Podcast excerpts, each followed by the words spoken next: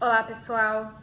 Hoje vou falar a respeito sobre por que, que algumas pessoas se curam e outras não. Por que, que algumas pessoas melhoram com tratamento? Às vezes numa primeira sessão ela tem uma melhora 100% e às vezes pessoas que passam por 4, 5 sessões não melhoram. Eu vou falar aqui de acordo com a minha experiência e de acordo com a pesquisa que eu fiz Existem N fatores para uma pessoa se curar e outra não, mas eu vou falar a base que eu vejo, que eu vi na minha clínica, na minha experiência clínica, o porquê que algumas pessoas têm resultado no tratamento, o mesmo resultado e outras não.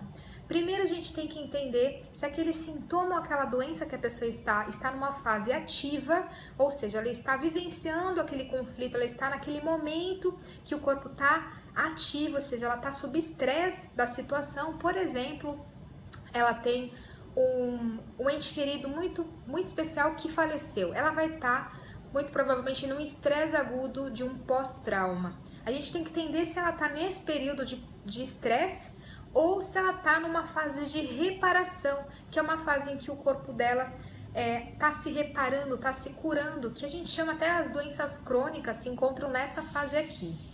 Então a gente tem que entender esses dois fatores. Agora, por que, que algumas, alguns tratamentos, algumas pessoas melhoram e outras não? Por exemplo, na, no caso de doença crônica que eu comentei, seja uma depressão crônica, uma ansiedade, uma dor crônica, seja um, uma patologia que está ali há muito tempo, seu corpo provavelmente está querendo se reparar e às vezes seu corpo não consegue porque não foi resolvido por completo, existe algo ali que seu corpo não está conseguindo fazer com que ocorra cura 100%, ou porque você volta para essa situação de fase ativa, ou seja, de estresse em algum momento da sua vida, ou porque é o tempo mesmo que você vivenciou muito longo de estresse, vai ser um tempo muito similar ao seu tempo de reparação. Vou explicar melhor aqui. Se você tem, teve, por exemplo, durante 20 anos, vamos supor que você ficou casada durante 20 anos, esses 20 anos você sofreu é, a sensação de ter uma situação de desvalorização sexual. Vou dar um exemplo aqui. E você estava com dor ali na região do, da lombar, na região do cóccix, que está associado à desvalorização sexual também, e você não teve dor. Né? Nesse período você estava ali na ativa, você estava vivenciando o conflito e você tomou a decisão de se separar. E no momento que você tomou essa decisão da separação, veio a dor lombar. Então a dor lombar, a dor ali na região do cóccix, ela pode ser reparatória. E aí você vai no tratamento, você vai fazer é, alguma terapia, acupuntura, você vai no médico, e ele fala não tem nada aí, né? Não tem nada estrutural. Mas você continua com a dor. E essa dor perdura aí 4, 5 anos. Biologicamente, o tempo que você teve de estresse durante 20 anos da sua vida casada, teoricamente, seria os 20 anos de reparação que seu corpo tem em média para essa dor melhorar. Logicamente que você não necessariamente precisa ficar 20 anos com a sua dor, com aquela dor no seu, no seu corpo. Você pode ter uma reparação antecipada se o seu corpo permitir, se você se permitir que essa reparação aconteça. E é isso que a gente faz, que eu faço nos atendimentos, é essa reparação, essa adaptação mais rápida de uma doença crônica. Por isso que uma pessoa às vezes sai sem dor ou melhora no dia seguinte, porque a gente fa fala para o corpo dela o seguinte: olha, você tem uma dor e essa dor já foi resolvida, você já liberou, vamos fazer essa correção no seu corpo. A gente informa o organismo através de uma sequência de palpação que o organismo dela já está 100% é, tratado esse problema, né? Esse conflito emocional, né? Não existe mais, então vamos resolver a dor. Então pode acontecer essa situação de alguma pessoa não melhorar e outra melhorar. Por quê? Se a pessoa não consegue resolver o conflito 100%, pode ser que a dor vá e, vo e volte naquele período, né? Durante 20 anos, aquilo vai e volta, a dor não melhora 100%. Esse é um fator que acontece que a gente tem que levar em consideração. Outro fator é a entrega no tratamento. Os pacientes que têm maior entrega, que têm aquela confiança, né? Muitas vezes os pacientes boca a boca, eles são mais, vamos dizer, propensos a ter uma melhora no tratamento, porque já teve uma indicação de uma outra pessoa, do que aqueles que aparecem sem nenhuma indicação. Olha que interessante. Isso não é via de regra mas é uma tendência, porque a pessoa vai lá e se entrega, ela já viu um caso, ela já viu uma melhora e ela tem uma entrega de que aquilo funcionou e vai funcionar com ela.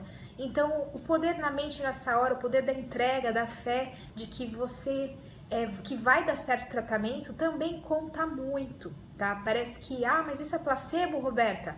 Não, placebo é outra coisa que eu não vou entrar em mérito aqui, não vou falar a respeito do placebo aqui, posso falar em outro vídeo, mas isso não é placebo, tá? Qualquer tratamento pode ser um remédio, pode ser qualquer situação. Quando você vai aberta aquele tratamento, você com certeza é, você tem uma tendência a receber, o seu corpo está aberto para receber todas aquelas informações, você quer se curar. Porque pode, ser, pode ter pacientes que não querem melhorar, que eles vão ali, mas inconscientemente aquele problema dele pode estar vinculado a uma defesa. Ou seja, eu vou lá na sessão, mas lá no meu íntimo, no meu inconsciente, se eu melhorar daquela dor, o que vai ser de mim?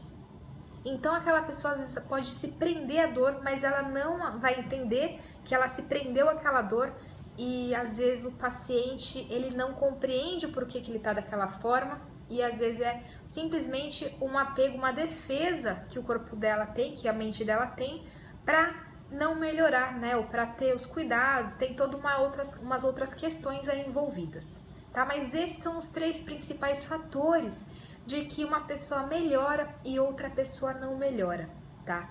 Eu vi, observo isso nos atendimentos e logicamente que tem outros fatores aí, mas esses são os três principais que eu observei, tá? E se você se identificou com algum deles, é importante você tomar essa consciência para que no momento do seu da sua cura, né, no momento que você, se você se pegou, por exemplo, foi no médico e teve um diagnóstico que não foi muito legal, que foi é, triste, que você está com medo, faz o tratamento, mas faz o tratamento acreditando, busque informação, busque o máximo de informação, porque a sua vida tem muitas, muitos hum, tratamentos recentes, não vai só pela terapia tradicional, vai por outros mecanismos, busca tudo que você puder e, e não desista de você, tá? Quando se você tiver um, um diagnóstico, não desista e vai fundo, porque a gente já viu milagres que falam que é milagres, na verdade, aquilo que a medicina tradicional, aquilo que a gente não explica, né? a ciência não explica, a gente chama de milagres. Mas tudo tem uma explicação, tudo tem um porquê. E quando você acha o porquê que a nova medicina faz isso muito bem feito, você consegue liberar essas memórias, liberar esse processo que está acontecendo com você, tá bom?